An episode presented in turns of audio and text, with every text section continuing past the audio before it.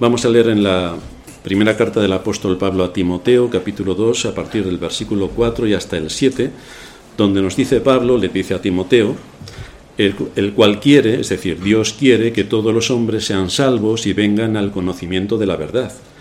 Porque hay un solo Dios y un solo mediador entre Dios y los hombres, Jesucristo hombre, el cual se dio a sí mismo en rescate por todos, de lo cual se dio testimonio a su debido tiempo. Para esto yo fui constituido predicador y apóstol, digo verdad en Cristo, no miento, y maestro de los gentiles en fe y verdad. Nosotros somos los gentiles. Es a nosotros a quien se dirige Pablo específicamente. Para introducirnos en las doctrinas de la gracia aún más, tenemos que contextualizar la historia, porque Dios se mueve en el contexto de la historia. La redención se mueve en el contexto de la historia. Y por lo tanto, estamos hablando de la historia de Dios. De hecho, en inglés sabéis que la palabra para historia es history. Por lo tanto, es su historia, no es la nuestra, en una traducción un poco libre al español. No es nuestra historia, es su historia. Así que todo está envuelto con el telón de fondo de la redención y en ese telón de fondo se desarrolla la historia de la humanidad. Estamos en el siglo XVI, el siglo de la Reforma. En el año 1509 nace Calvino, uno de los más importantes reformadores, y la Reforma siguió su curso en los países centroeuropeos donde la llama del Evangelio prendió de una manera desorbitada. Y tal y como ocurrió en tiempos de Pablo, en el que los perseguidos por él mismo huían hasta los confines del Imperio Romano para librarse de la muerte, así también ocurría en la Edad Media, en el siglo XVI, donde la todopoderosa Iglesia Católica, hoy sería Iglesia Socialista, pues se dedicaba a perseguir a los cristianos que tenían una fe distinta a la fe católica. Así que estos perseguidos por la Iglesia de Roma llevaron la fe a las regiones más distantes del continente europeo. Muchos de ellos huyeron a Ginebra, que en aquel tiempo era una ciudad-estado. Allí podían refugiarse de todos los ataques que por parte de la todopoderosa Iglesia de Roma se llevaban a, a cabo. Estos hombres y mujeres que llegaron allí también llevaron consigo lo único que tenían en su haber, que no era otra cosa, no era otra cosa sino su fe y su ingenio. Esto es lo que llevaron como bagaje. Por esta causa, los que tenían tierras y posesiones no pudieron dejarlas o no quisieron y se quedaron en sus lugares de origen. Pero muchos otros, en su mayoría artesanos, se desplazaron para encontrar un lugar donde adorar a Dios. Un lugar donde adorar a Dios en paz. Hoy hay mucha gente que se cambia de países, de ciudades o de muchas otras cosas. Lo último que piensa es en, que su principal objetivo sea encontrar una iglesia bueno, en la historia de la Iglesia eso no, eso no ocurrió así, porque aquellos que fueron desplazados iban buscando en primer lugar dónde poder reunirse para adorar a Dios en libertad. Esto es lo que ocurrió en el siglo XVI. Y esto es lo que ocurrió con Ginebra, la ciudad-estado que acogió y absorbió a gran parte de todos estos hombres y mujeres que huían de la Iglesia de Roma. El asunto es que una de las principales enseñanzas que nos muestra la Escritura es que debemos honrar a Dios con nuestro trabajo, no solamente el domingo cuando nos reunimos, que buenos somos todos, ponemos cara de buenos, nos creemos hasta buenos y hacemos que todos los demás crean que somos muy buenos y que aquí estamos sirviendo al Señor. Pero como decía Sorin en la introducción, servimos al Señor todos los días. Servimos a nuestro Señor en, en nuestro hogar, lo servimos en nuestro trabajo, lo servimos en, nuestros, en medio de nuestro entorno académico, lo servimos en todo. Y esto es lo que hicieron todos estos desplazados que llegaron a Ginebra. Quisieron servir a Dios, pues con lo que tenían al alcance de sus manos y de su ingenio. Así que como querían darle la gloria a Dios en medio de su trabajo, hicieron lo que era más increíble que se podía hacer en el siglo XVI, y es un trabajo de precisión. Hoy ya en el siglo XXI, como somos tan precisos, no nos acordamos de que en el siglo XVI sí que había precisión. Una de las cosas más importantes que allí se desarrolló en Ginebra fueron los relojes. ¿Quién no ha oído hablar de los relojes suizos? Y cuando hablamos de precisión, ¿quién nos recuerda un reloj suizo? Suizo, Omega, por ejemplo.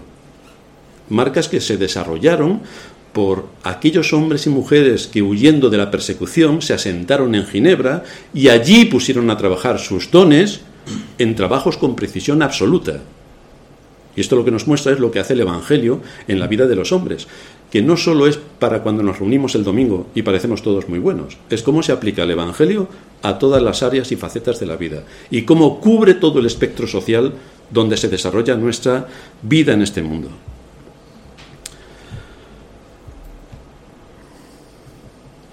En la Europa del siglo XVI había un soberano excepcional, Carlos I de España y V de Alemania. Veréis que en muchos de los eh, escudos españoles aparece un águila bicéfala. Este águila con dos cabezas se refiere al escudo de España, donde Carlos I reinaba en España y reinaba en Alemania. Dos cabezas. Su imperio, según los datos de la historia, en, el imperio del rey de España no se ponía el sol, porque después del descubrimiento de América, los grandes, eh, las grandes extensiones del imperio eran extraordinarias.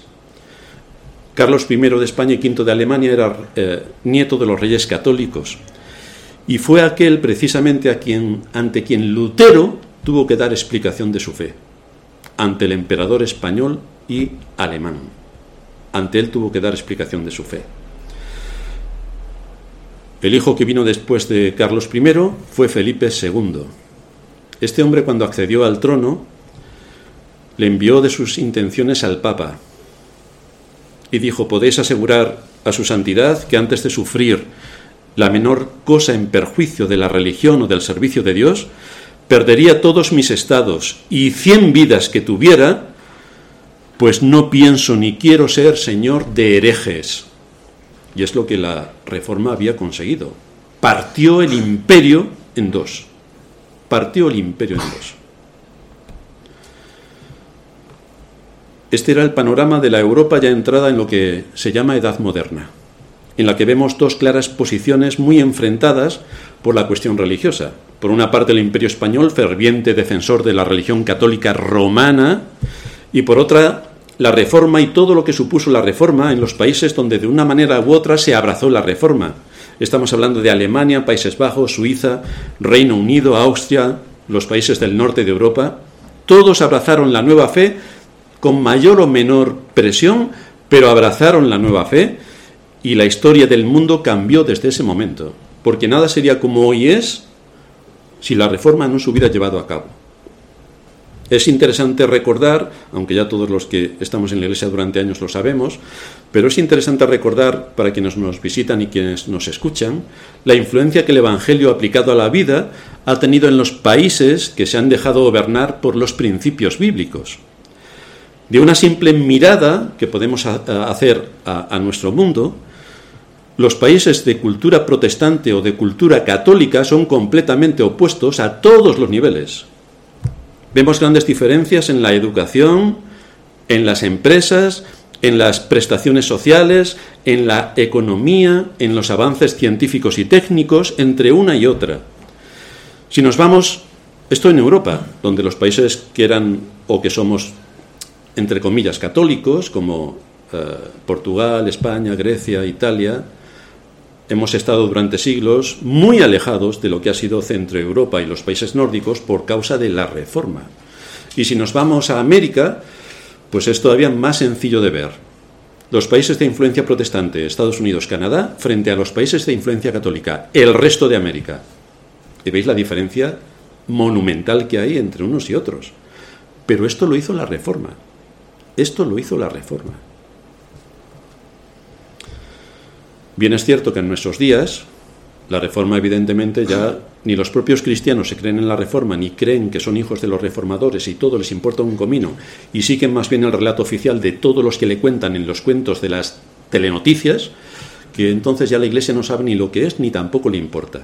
Y por eso el mal está avanzando a unos niveles estratosféricos donde ya se empieza a establecer una neblina entre lo que antes fue una clara división entre unos y otros, católicos y protestantes, en cuanto a todo lo que suponía en la sociedad respecto a lo que hoy ya empezamos a tener, que es el caos y la miseria. Bienvenidos al reino social.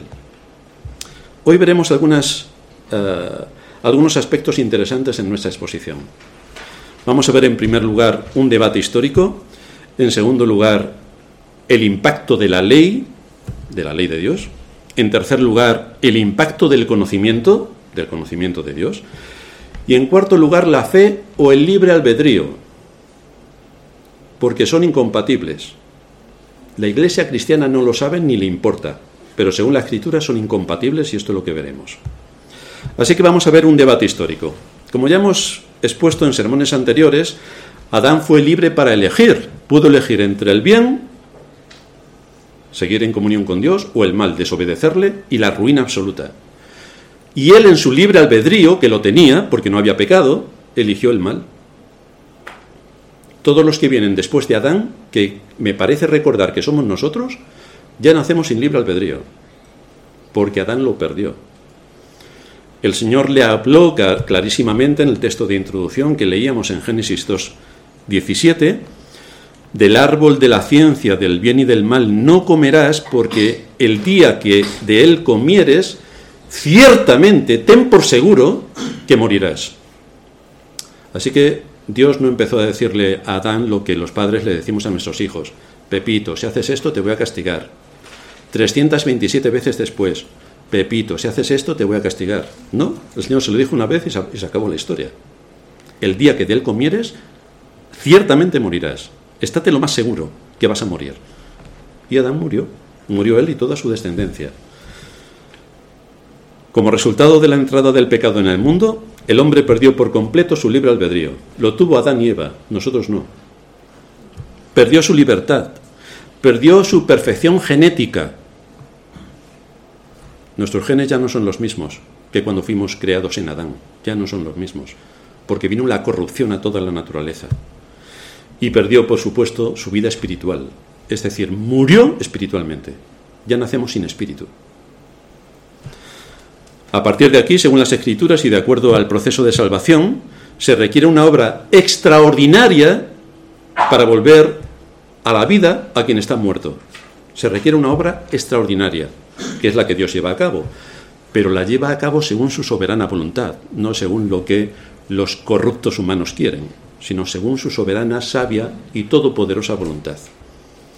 En el siglo IV y siguiendo las enseñanzas apostólicas, San Agustín argumentó que la regeneración es una obra exclusiva de la gracia de Dios. Pero el hombre no quiere aceptar la libre gracia de Dios salvando a quien Dios quiere. No, el hombre tiene que decidir que él quiere ser salvo porque él quiere ser salvo. Como todo el mundo sabe, el hombre tiene una mente súper abierta para elegir lo mejor y lo peor y tiene libre voluntad, tiene libre albedrío para todo lo que se proponga por delante. Así nos va. Esto desencadenó en la controversia pelagiana, donde Pelagio, un monje británico del siglo IV también, combatió contra San Agustín en este asunto. Pelagio fue declarado hereje por la Iglesia y supuestamente ahí se murieron sus herejías. Pero hete aquí que no, que en el siglo XVI aparecen las herejías de Pelagio, de mano de Jacobo Arminio, quien introduce otra vez el semipelagianismo, para que no parezca tan fuerte, lo disfrazó, los maquilló y lo puso de rosa, lo envolvió en una cajita con lacitos y así se lo entregó a la cristiandad. Los semipelagianos enseñan que el hombre posee algo bueno, como todo el mundo puede ver. Tú te miras al espejo, a pesar de lo guapo que eres, y ves que eres todo bondad, todo bondad. Ni un malo pensamiento, ni uno. Todo lo que haces, lo haces correctamente. No te dejas nada, ni por acción ni por omisión. No, nada, nada. Perfección absoluta. El hombre es bueno. y por tanto tiene alguna capacidad de creer en Cristo. Claro está que admiten que el hombre natural no puede creer sin la ayuda de Dios. Necesita el Espíritu Santo para creer. Pero, afirma el semi-pelagianismo, que es arminianismo, al igual que el católico romano, en esta doctrina son exactamente iguales, por eso digo que muchas veces los que se llaman hoy evangélicos deberían llamarse romanos porque quitan las imágenes y a los curas y la doctrina es la misma. Quitas a la Virgen las imágenes y los curas y estamos hablando de lo mismo. Pues los arminianos, como los semipelagianos, dicen que Dios no da esta fe al hombre de forma irresistible. No le da la fe de forma irresistible. Según esta doctrina, el hombre primero debe arrepentirse y creer y después Dios le regenera. Vaya. O sea que va a venir un ser humano a este mundo, va a venir. Entonces se le pregunta al ser humano que va a venir, que todavía no existe, si quieren hacer. Y el ser humano que va a venir, que no existe, nos dice si quieren hacer o no. Y entonces si quieren hacer, pues entonces nace. Esto es lo que están diciendo. Es decir, que la gracia es para todo el mundo para ver si creen. Luego, si alguno quiere creer, entonces Dios le regenera.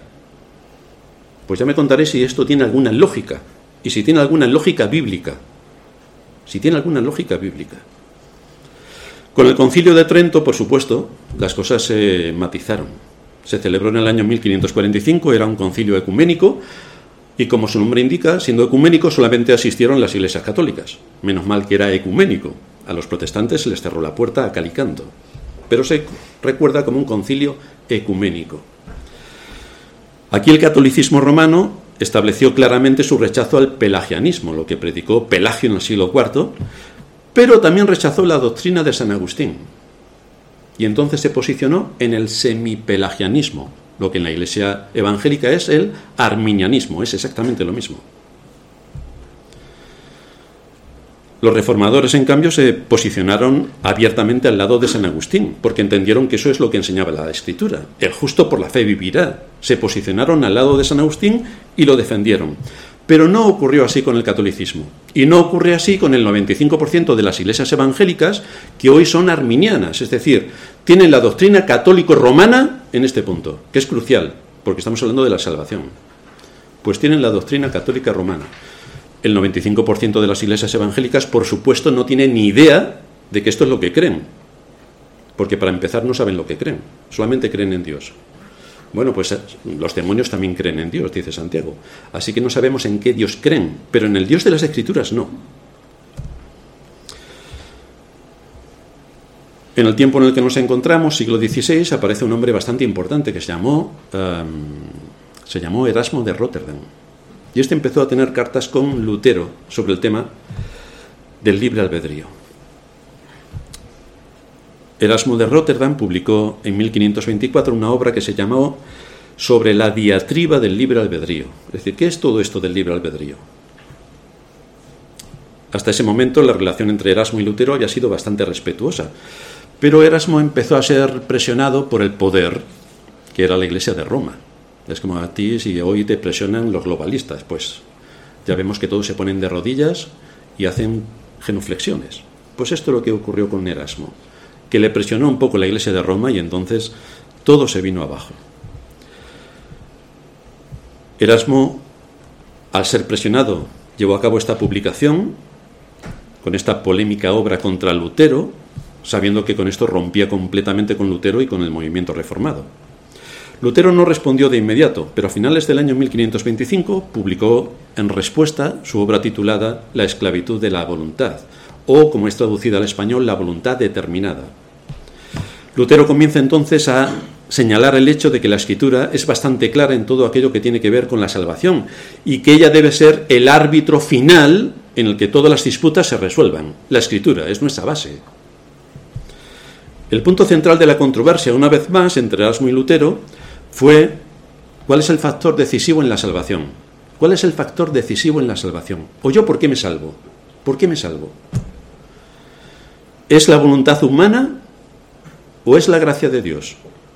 ¿Es la voluntad humana o es la gracia de Dios? Porque no es igual que yo me salve a mí mismo o que Dios en su decreto eterno para mostrar su amor hacia mí me salve. No es lo mismo. No es lo mismo. No es igual que yo vaya hoy al palacio del rey y le diga, Majestad, quiero ser su hijo. Sería un poco difícil porque el rey es más joven que yo, pero bueno, me podía adoptar. No es igual que yo le diga al rey que quiero ser su hijo y que él se someta a mi voluntad para hacerme su hijo, el rey, a que el rey me llama, me llame, siendo yo estando perdido completamente entre los cuarenta y pico millones de españoles, el rey me llame y me diga, te voy a hacer mi hijo por decreto y vas a tener todos los derechos y atribuciones legales que te confiere la ley y así te hago mi hijo, te adopto como hijo mío. No es igual. No es igual que yo quiera una cosa a que sin yo pedirla ni quererla ni buscarla, me tomen y me llamen para un propósito extraordinario. No es igual. Como dice Lutero, si, si desconozco las obras y el poder de Dios, desconozco a Dios mismo Y si desconozco a Dios, tampoco puedo rendirle culto, ni alabarlo, ni darle gracias, ni servirle, porque no sé cuánto debo atribuir a mí mismo y cuánto a Dios. Es decir, aquí hoy somos convocados para adorar y alabar a Dios. Pero si al final yo soy quien me salvo a mí mismo y hago todo lo que quiero por mí mismo, voy a adorar a Dios de una manera distinta. Casi Dios me tiene que dar gracias porque yo le haya elegido para salvarme. Pero esto no es lo que muestra la escritura, en absoluto. Así que vamos a ver el impacto de la ley en segundo lugar. Erasmo define que si Dios nos manda hacer algo, deberíamos ser capaces de llevarlo a cabo. O de lo contrario, Dios estaría siendo cruel e injusto con nosotros. Y va referido al tema de la ley. Si Dios nos da los diez mandamientos, deberemos ser capaces de cumplirlo. ¿O no? Aquí es donde entra el libre albedrío. Tú cumples los diez mandamientos. Los que creen en el libre albedrío deberían decir que sí, porque en su libre albedrío los cumplen, los deben cumplir. Este era el, kit que estaba de fondo en, este, en esta controversia. Lutero dice, le dice a Erasmo, si Dios procede con nosotros como un padre con sus hijos para hacernos ver nuestra impotencia, a los que somos ignorantes, o para ponernos al tanto de nuestra enfermedad, cual médico cuidadoso, y si a tal efecto nos expone ante nuestra vista sus leyes, cuando nos dice, haz, oye, guarda, o si oyeres, si quisieres, si hicieres, ¿acaso se podría sacar la conclusión de que tenemos la capacidad de hacerlo libremente? ¿Por qué no llegar antes a esta otra conclusión? Dios nos pone a prueba para llevarnos mediante la ley al conocimiento de nuestra impotencia. Romanos 3:19. Pero sabemos que todo lo que la ley dice lo dice a los que están bajo la ley para que toda boca se cierre y todo el mundo quede bajo el juicio de Dios, ya que por las obras de la ley ningún ser humano será justificado delante de él, porque por medio de la ley es el conocimiento de pecado. Es decir, Dios nos pone su ley para que sepamos quiénes somos nosotros, para que cuando nos miremos al espejo no digamos, espejito, espejito, aquí no hay nadie más bonito que yo, nadie más bueno, nadie que haga mejores cosas. Doy diezmos, ofrendo, cuando veo a alguien por la calle, eh, le saludo y le atiendo y le doy algo del suelto que llevo, para que toda boca se cierre, porque esto no lleva a ningún sitio. La ley lo que declara es nuestra incapacidad para el bien. Y cuando es usada por el Espíritu Santo, opera para convencernos del pecado y a la vez nos coge de la mano para llevarnos a Cristo. Esto es lo que hace la ley, nos lleva a Cristo porque nos muestra nuestra impotencia, nuestra incapacidad y por lo tanto necesitamos ser rescatados de nuestra situación en la que estamos condenados, necesitamos el rescate. A esto nos lleva la ley. El propósito por el que se nos dio la ley no es para tener libertad de elegirla o rechazarla. Tú no tienes libre albedrío para aceptarla o rechazarla, no tienes libre albedrío. Ninguno. La ley fue dada para mostrar cuán lejos estamos de Dios, cuán imposibilitados de que nuestro libre albedrío escoja lo mejor, que no lo va a escoger, aunque lo tenga delante, no lo va a escoger. Y por eso nos muestra su severidad y su castigo. Y nos expone los cargos que se nos imputan a fin de que corramos a Cristo. Y los cargos son pena de muerte, esos son los cargos. De hecho, cuando Dios entregó a Moisés la ley en Sinaí, lo hizo en medio de grandes eventos extraordinarios, relámpagos, truenos, el, monte humeaba. La ley no tenía el propósito de ganar los afectos del pueblo y darle paz y que estuvieran tranquilos con la ley. No, no tuvo este propósito. El propósito era inspirar miedo y terror. Esto es la ley. Es que delante de esa ley es de lo que estamos hablando. Nadie puede salvarse por la ley, porque es imposible para un ser humano cumplir fielmente todos y cada uno de los puntos de la ley. Imposible. Pero si tienes libre albedrío lo conseguirás. La realidad es que es imposible. Esto es lo que estaba manifestando Pablo cuando escribió en Gálatas 3:24, de manera que la ley ha sido nuestro ayo para llevarnos a Cristo, a fin de que fuésemos justificados por la fe. ¿Y qué nos da la fe? La fe es un don de Dios. La fe es un don de Dios. Porque si tienes libre albedrío, entonces puedes tomar la determinación de cumplir la ley. Adelante. A ver si duras más de un minuto. ¿Qué digo? Soy un exagerado. A ver si duras más de 10 segundos sin pasar por alto la ley. Es imposible. Por esa razón Dios otorgó el don de la fe a todos aquellos que en su voluntad soberana determinó salvar antes de la fundación del mundo. Eso es lo que Dios hizo. Pero fijaos que una vez más sobresale el aspecto legal determinante sobre nuestra salvación, la justificación por la fe. La justificación por la fe. Dios muestra por medio de la ley su misericordia al proveernos el medio para ser liberados de su maldición. Y lo hace a través de Cristo, nuestro Salvador, nuestro Redentor, el que nos ha rescatado. Esto es lo que significa el nombre de Cristo. Él salvará a su pueblo de sus pecados. Él salvará a su pueblo. De esto la cristiandad tampoco se entera. Pero el texto es bastante enfático. Salvará a su pueblo, no a todo el mundo, a su pueblo. Y por eso Cristo vino a cumplir con todos los requisitos de la ley, porque estamos en un contexto legal. El, escritor a los Hebreos en el capítulo 21, perdón, en el capítulo 2, versículo 14, nos dice, así que por cuanto los hijos participaron de carne y sangre, él también participó de lo mismo, es decir, nosotros estamos eh, compuestos por carne y sangre. Él también participó de lo mismo para destruir por medio de la muerte al que tenía el imperio de la muerte, esto es, al diablo, y librar a todos los que por el temor de la muerte estaban durante toda la vida sujetos a servidumbre. Lo que está diciendo aquí el escritor es que Cristo liberó a su pueblo del imperio de la muerte, del imperio de la muerte que domina Satanás. No estoy muy seguro de si cualquier esclavo se puede liberar a sí mismo, cuando quiera. Pero esto es lo que dice la cristiandad cuando por su libre albedrío dice sí a la salvación. Es como si se liberara él mismo.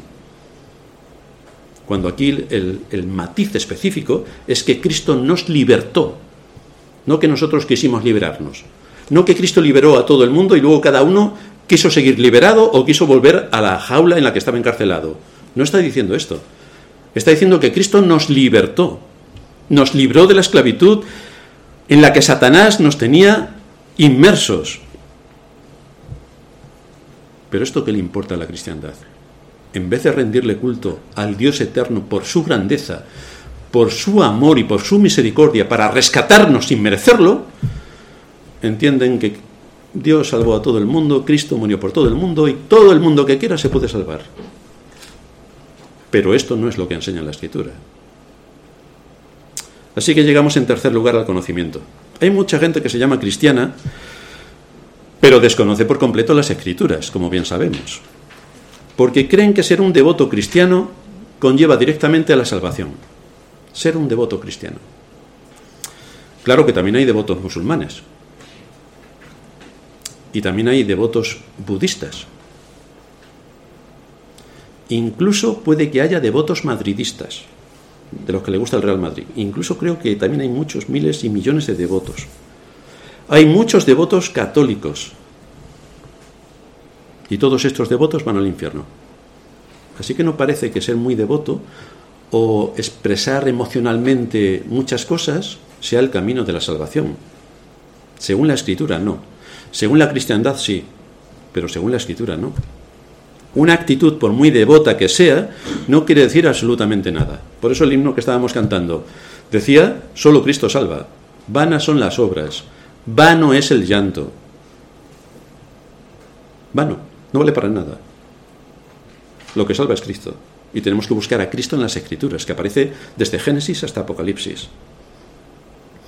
Pero en el momento en que empezamos a dirigirnos en base a las experiencias, a las emociones, a lo que yo siento, entramos en arenas movedizas, en terrenos peligrosos, porque dejamos que sean nuestros sentidos quienes nos dirijan, en vez de la escritura, que es firme, está establecida por Dios. Ella es quien nos anuncia el juicio de Dios, pero también quien nos lleva a Cristo, quien se definió a sí mismo como el camino, la verdad y la vida. El apóstol Pablo en Romanos 10:5 nos dice que de la justicia que es por la ley Moisés escribe así: el hombre que haga estas cosas vivirá por ellas. Así que tú quieres salvarte porque tienes libre albedrío, como tenía Adán. Así que, por favor, eh, cumple los diez mandamientos. A ver si tienes valor. A ver si puedes. Entonces demostrarás que tienes libre albedrío. Ahora, no puedes decir que tienes libre albedrío y no cumplir ningún mandamiento. Porque entonces o nos estás mintiendo o eres incapaz de cumplirlos por causa de tu naturaleza. Y esto nos lleva a la conclusión de que no tienes libre albedrío, porque no puedes tomar la determinación real de cumplir los mandamientos.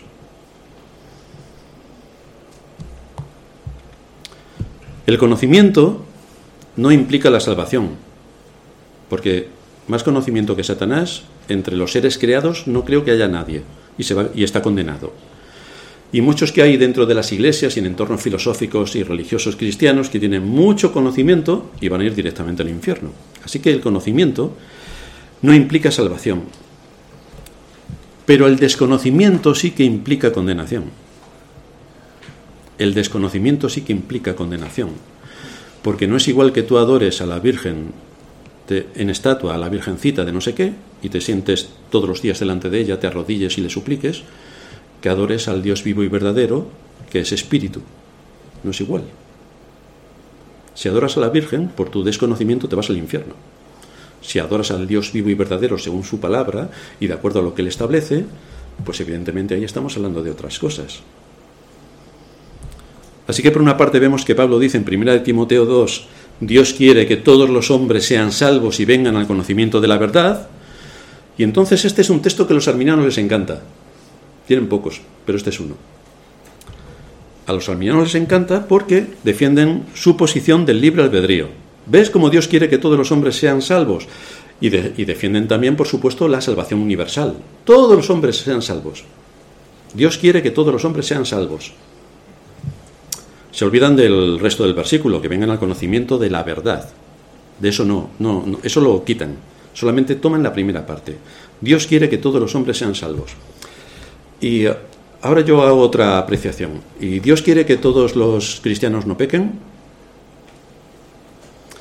¿Y Dios quiere que en todos los púlpitos de las iglesias que se llaman cristianas se predique el puro evangelio? ¿Y eso por qué no ocurre?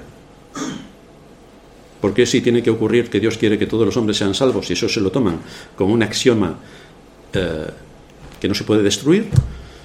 Pero el tema de que se predique la verdad en los púlpitos y que el día del Señor se dedique a la adoración pública de su nombre, donde tenemos que ser instruidos en toda verdad para cumplir el propósito de la Iglesia, que es ser columna y baluarte de la verdad, de la verdad, ¿por qué esto se deja de lado? Claro que Dios quiere eso. Por eso predicamos el Evangelio. Porque la predicación del Evangelio es universal. La predicación del Evangelio es universal. El mandato de Cristo cuando ascendió a los cielos es que prediquemos el Evangelio hasta lo último de la tierra. Y en eso estamos ocupados. A través de los hermanos que manejan las redes, estamos ocupados en que el Evangelio llegue hasta lo último de la tierra, que es lo que nos podemos permitir. Pero aquí el matiz importante es el término verdad. Verdad, que lleguen al conocimiento de la verdad, porque si no tienes el conocimiento de la verdad, no puedes adorar a Dios de verdad. No puedes. La predicación de la verdad es la espada que el Espíritu Santo toma para impartir la vida. La predicación de la verdad es la que nos regenera cuando el Espíritu Santo hace su obra. Esto es lo que hace con la palabra de verdad.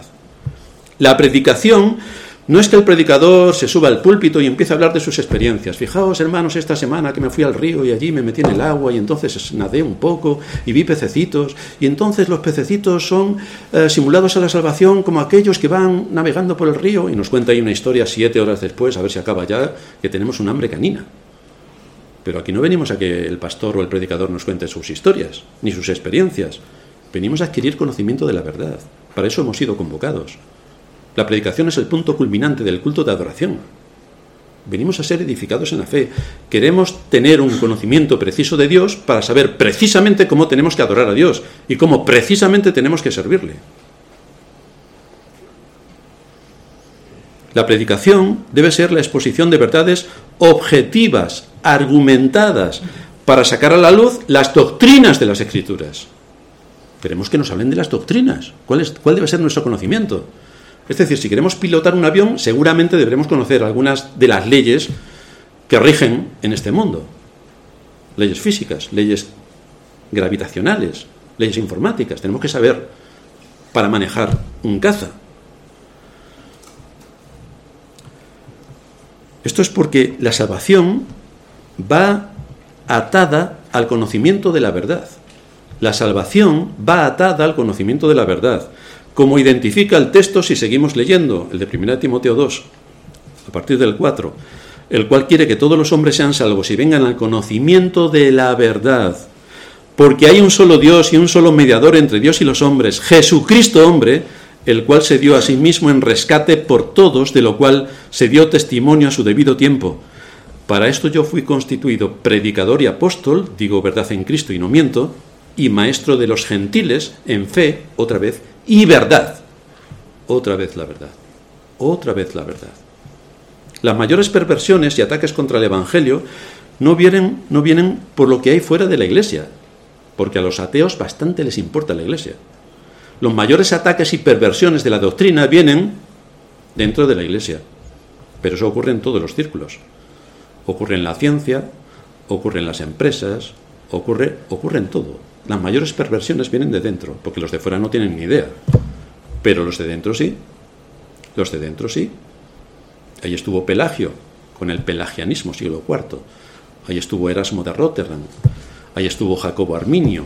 Ahí ha habido cientos y cientos de personas que han pervertido el Evangelio. Y si empezamos a citar los de hoy, que por cierto tienen miles y cientos de miles de seguidores, ¿cuántos seguidores van a ir al infierno por creer esas doctrinas? Que son satánicas.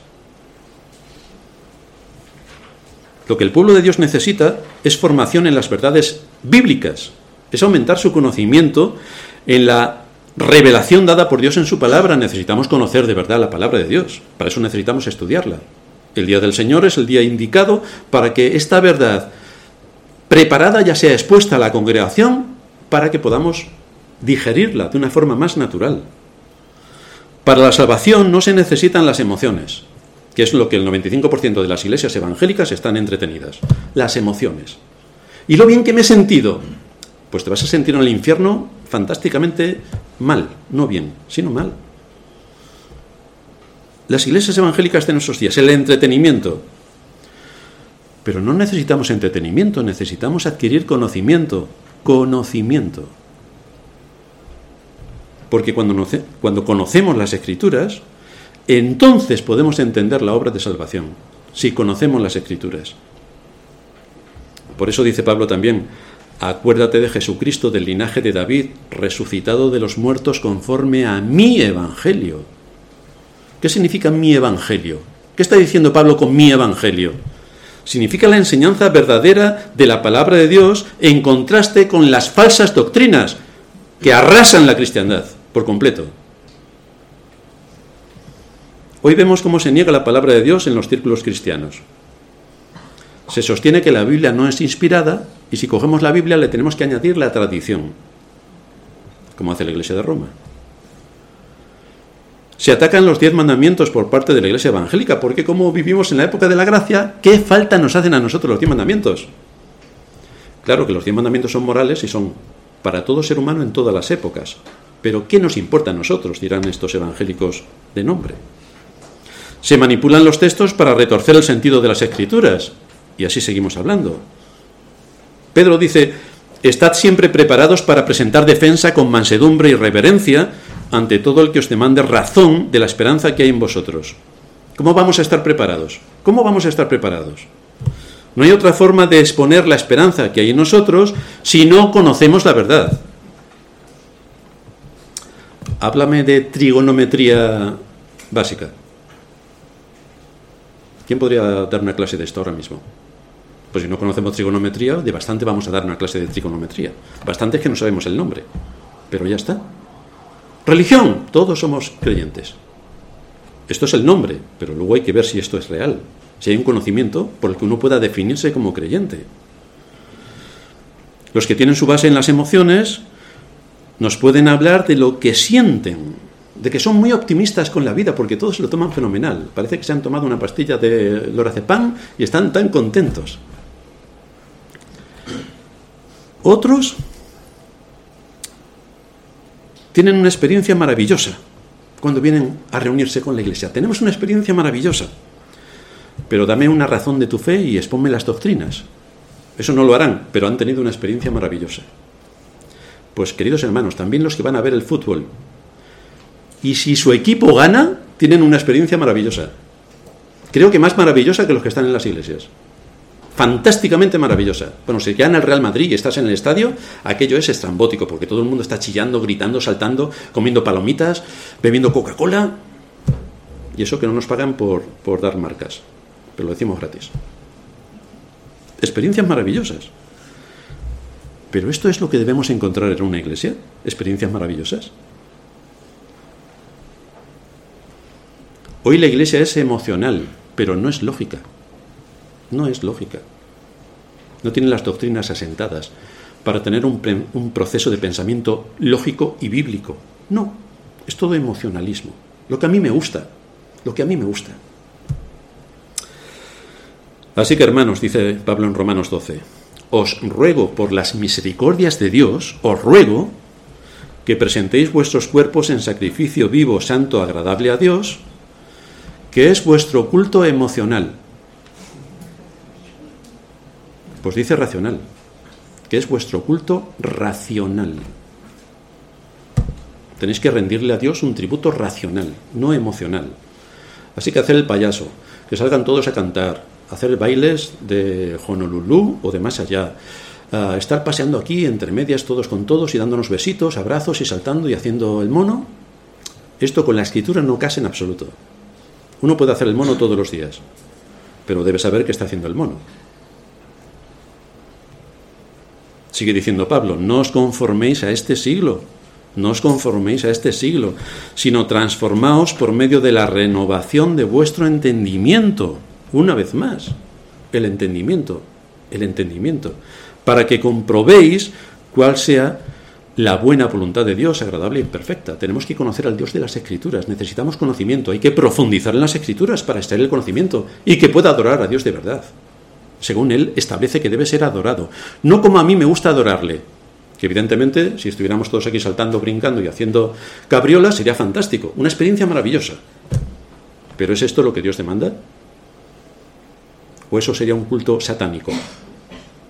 Cuando Dios demanda exactamente lo opuesto. Tenemos que huir de las emociones en cuanto al hecho de que no conllevan conocimiento de la verdad. No conllevan conocimiento de la verdad. La palabra de Dios a Israel fue, mi pueblo pereció porque le faltó conocimiento.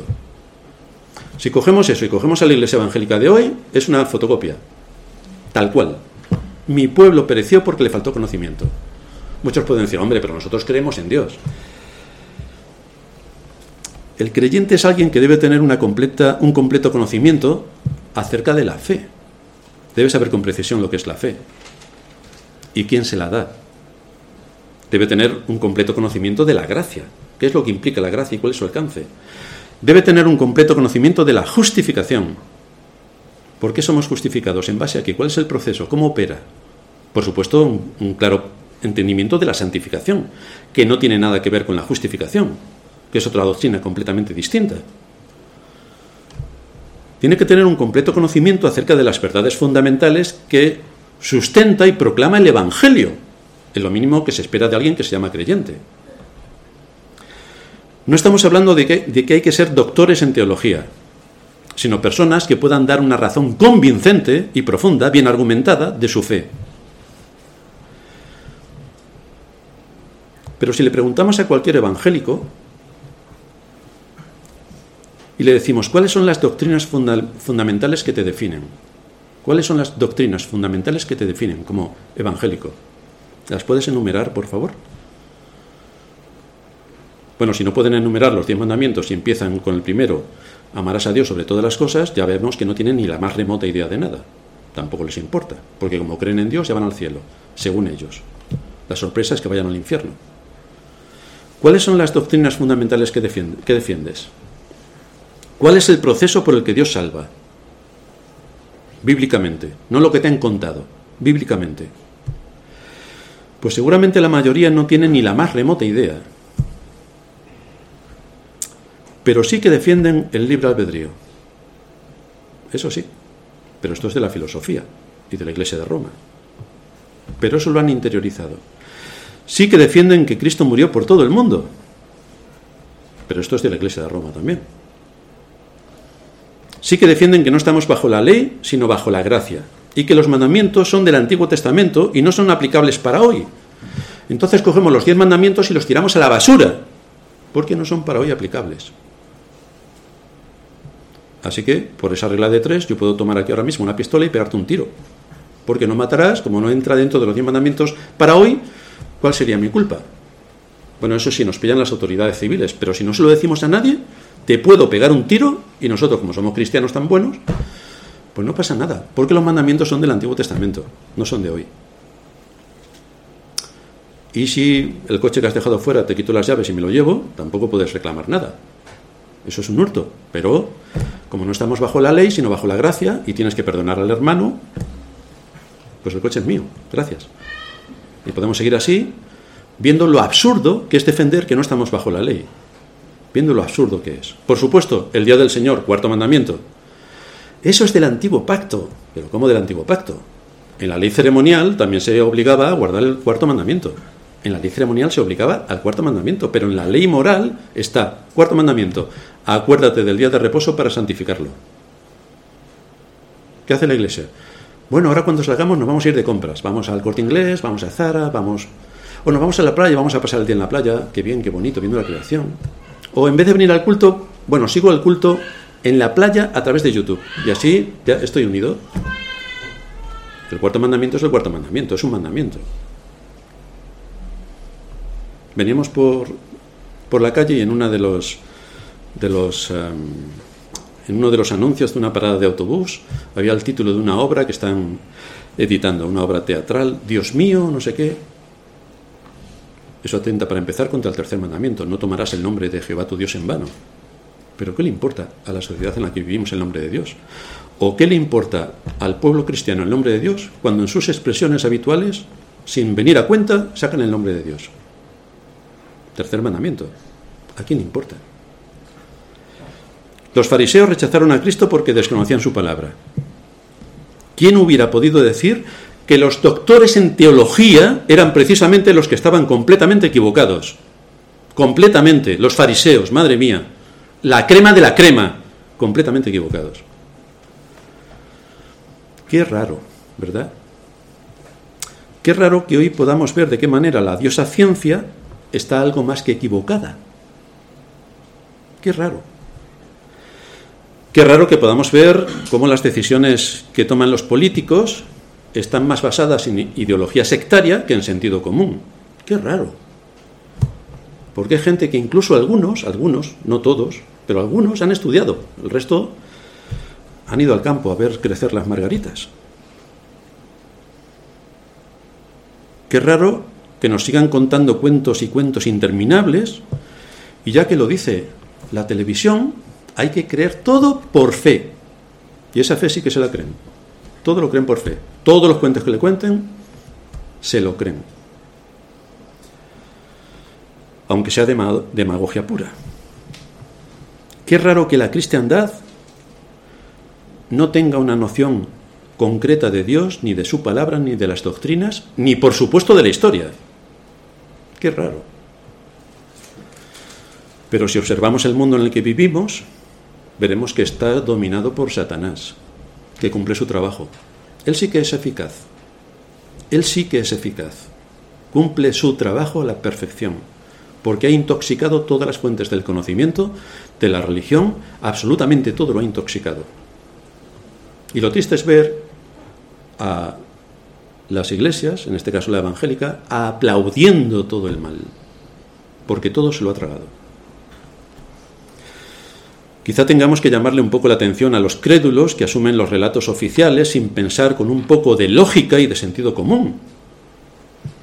Pero en la cristiandad la lógica y el sentido común no existen, porque todo es por fe. Todo es por fe. Puedes decir y hacer barbaridades buenistas y progres y todos aplauden sin cesar y además todo lo que pasa en el mundo es casualidad. Efectivamente, todo es casualidad. Fíjate, la casualidad y el azar dentro de la iglesia. Y todos creen que es casualidad.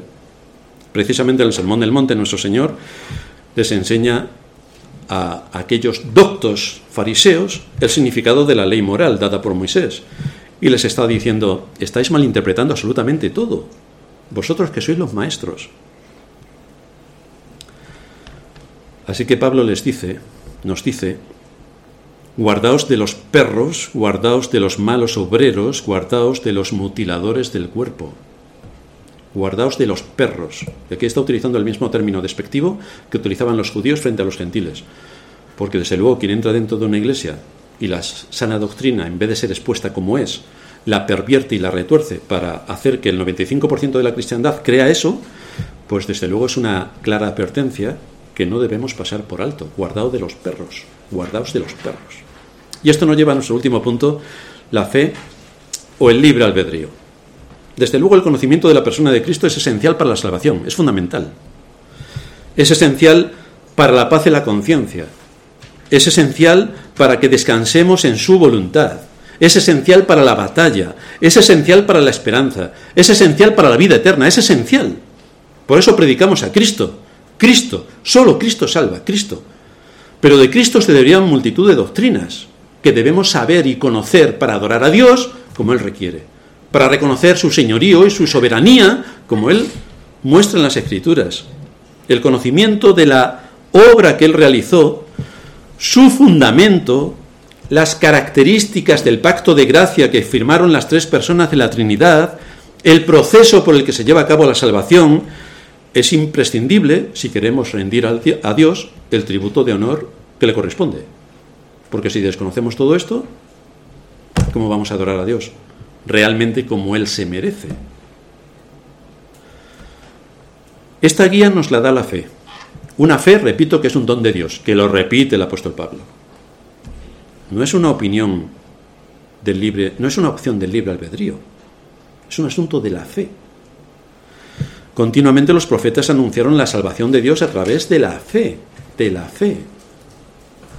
En Romanos 3 leemos, pero ahora, aparte de la ley, se ha manifestado la justicia de Dios testificada por la ley y por los profetas, la justicia de Dios por medio de la fe en Jesucristo, para todos los que creen en Él, porque no hay diferencia, por cuanto todos pecaron y todos están destituidos de la gloria de Dios, siendo justificados gratuitamente por su gracia, mediante la salvación, mediante la redención, que es en Cristo Jesús, a quien Dios puso como propiciación por medio de la fe en su sangre. Todo envuelve a Cristo y todo tiene su base en la fe. Pero la fe es un don de Dios. La fe es un don de Dios. Es imposible satisfacer la ley de Dios por nuestros propios medios, porque si lo pudiéramos hacer es porque tenemos libre albedrío. Adán tenía libre albedrío y pudo obedecer la ley de Dios. Adán tenía libre albedrío y no quiso. Pues eligió. Tú tienes libre albedrío. Elige obedecer la ley de Dios, por favor y verás que no puedes. Entonces, ¿dónde está tu libre albedrío? Si tu libre albedrío te lleva al bien, obedece la ley de Dios, sé consecuente con lo que conlleva el libre albedrío, obedece. Y verás que no puedes. Así que la respuesta inmediata es que el libre albedrío no existe. Tú no lo tienes. Tú no lo tienes.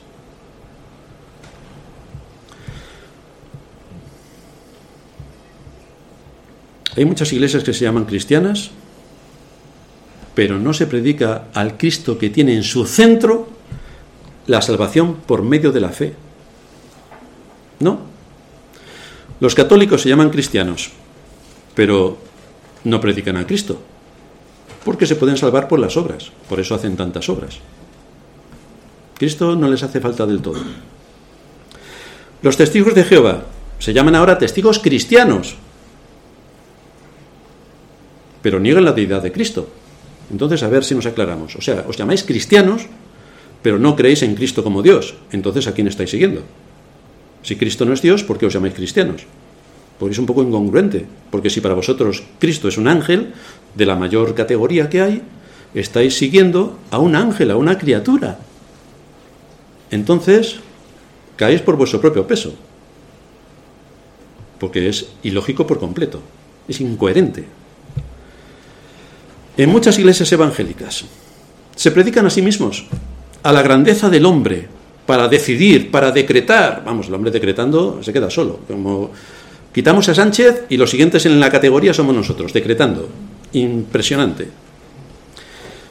Y repito, le añaden además que como no estamos bajo la ley, sino bajo la gracia, pues los antepasados que vivieron en el Antiguo Testamento se salvaron de otra manera, como todo el mundo sabe, según Hebreos 11, ¿verdad? Por la fe, por la fe, por la fe, Enoch, Abraham. Ellos se salvaron de otra manera si defendemos que había otro método de salvación en el Antiguo Testamento. Lo que pasa es que el capítulo 11 de Hebreos los desbarata por completo. Pero a quién le importa, siguen con la matraca de que aquellos estaban bajo las obras y nosotros bajo la gracia, aquellos bajo la ley y nosotros bajo la gracia. Pero el hecho real es que no hay ninguna criatura creada que pueda satisfacer las demandas de la ley. Entonces entra en juego tanto la fe como Cristo. Justificados pues por la fe que nos imputa Cristo en base a su sacrificio, tenemos paz para con Dios por medio de nuestro Señor Jesucristo. Solo Dios podía pagar la terrible afrenta que el hombre causó en Edén. Esa fue la razón por la que el Dios eterno se hizo hombre. Emanuel, Dios con nosotros. Esa fue la razón. El Dios ante quien los serafines cubren sus rostros es quien tuvo que hacerse hombre para pagar la deuda infinita, infinita que el hombre había adquirido delante de la ley divina por causa de su desobediencia. ¿Quién pagó con su vida el precio de la condenación eterna? Cristo. Cristo pagó. Y Cristo, a Cristo le fueron dados todos aquellos que Dios Padre llamó desde la eternidad y fueron entregados a Cristo. De los que me diste, ni uno perdí. De los que me diste. No dice, de todo el mundo, pues si, si tenemos que darle una vuelta al versículo, podría decir el versículo, de todo el mundo que me diste, se perdieron el 99%. Porque lo que vemos es que aunque Cristo murió por todo el mundo, resulta que casi todo el mundo se pierde.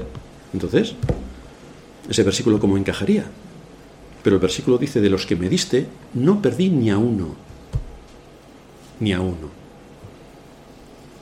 A mucha gente le interesa Cristo, pero se olvidan de su obra de salvación, de su obra de, redención, de su relación con la ley, un aspecto judicial importantísimo en el esquema de la salvación.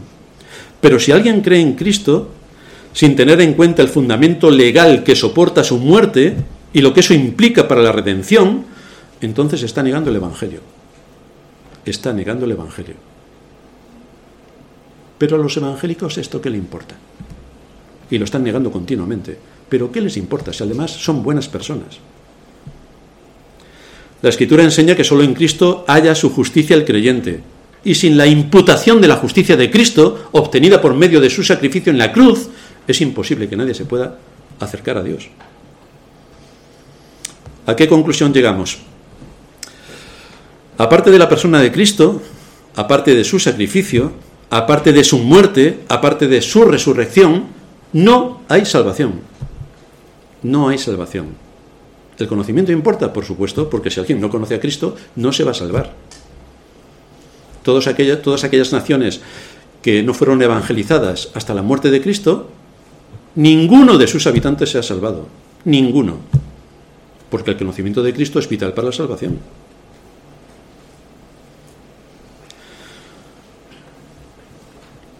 A los que piensan, cuando decimos que es Dios quien da la fe, quien que es quien otorga el don de la fe, a los que piensan,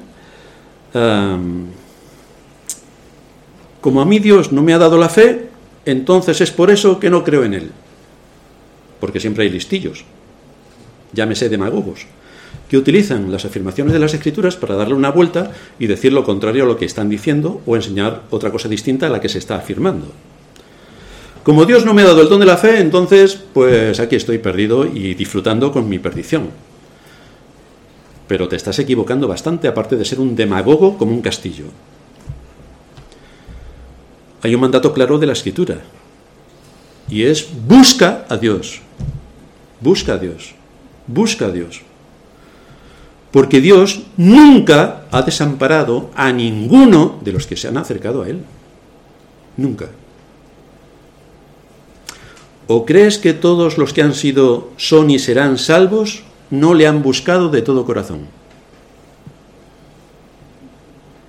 ¿O crees que la salvación ha venido en tu experiencia porque te ha dado un coco en la cabeza y entonces has descubierto que existe el Espíritu Santo? ¿Crees que ha sido algo así? ¿O crees que había algo dentro de ti que te decía, estoy por mal camino y tengo que buscar el camino, la verdad y la vida? Lo tengo que buscar. Porque eso es como ya está operando el Espíritu.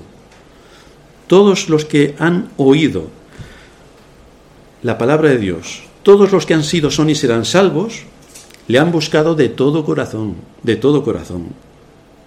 ¿Crees que no se han esforzado en buscar a Dios? Todos nos hemos esforzado. ¿Crees que no han sufrido buscando a Dios? Todos hemos sufrido. Pero si uno busca de todo corazón, el mandato de la Escritura, que es busca a Dios, busca a Dios, si uno lo busca de todo corazón, lo encuentra. O mejor dicho, como utiliza el término la Escritura, somos encontrados por Dios. Somos encontrados por Dios. Dios se preocupó de salvar al pecador de su pecado a través del sacrificio perfecto de Cristo. Por eso nos dice Juan en el capítulo 3, el que cree en el Hijo tiene la vida eterna, pero el que rehúsa creer en el Hijo no verá la vida, sino que la ira de Dios será sobre él. Pero la vida eterna no es para los que buscan emociones, sino que es para los que se han puesto delante de la ley tal y como son, los que en su impotencia ven su culpabilidad y entonces corren a cobijarse dentro de Cristo, su Salvador, su Redentor, y le suplican que tenga misericordia de Él. Y entonces Dios atiende la voz y cumple sus propósitos eternos, trayendo a la vida a aquel que estaba muerto. Este es el plan de la salvación. Y esta es la gran doctrina que, vuelve, que envuelve el contexto histórico de toda la vida de la humanidad para mostrarnos a Cristo, a Cristo. Desde luego un Cristo despreciado por los católicos, un Cristo ignorado por los evangélicos, pero un Cristo que continuamente cuando estudiamos las escrituras sobresale con luz propia. Terminamos en oración. Padre nuestro que estás en los cielos, te damos gracias por darnos en esta mañana también tu palabra y poder profundizar en lo que ha sido a lo largo de la historia el terrible la terrible herejía de quitarte a ti de tu trono de gloria, de tu majestad, de tu poder, de tu soberanía y limitar todo esto para dejárselo a la voluntad humana, a la caída y falible voluntad humana. Gracias porque has tenido misericordia de nosotros, gracias porque nos has dado tu palabra, gracias porque podemos seguir profundizando en ella y seguimos siendo alimentados por medio de tu palabra y de tu espíritu para conocer la grandeza de la obra de gracia que llevaste a cabo en medio de este mundo, en cuanto a tu propósito eterno de salvar a los tuyos. Gracias te damos por todo esto en el nombre de Cristo nuestro Señor. Amén.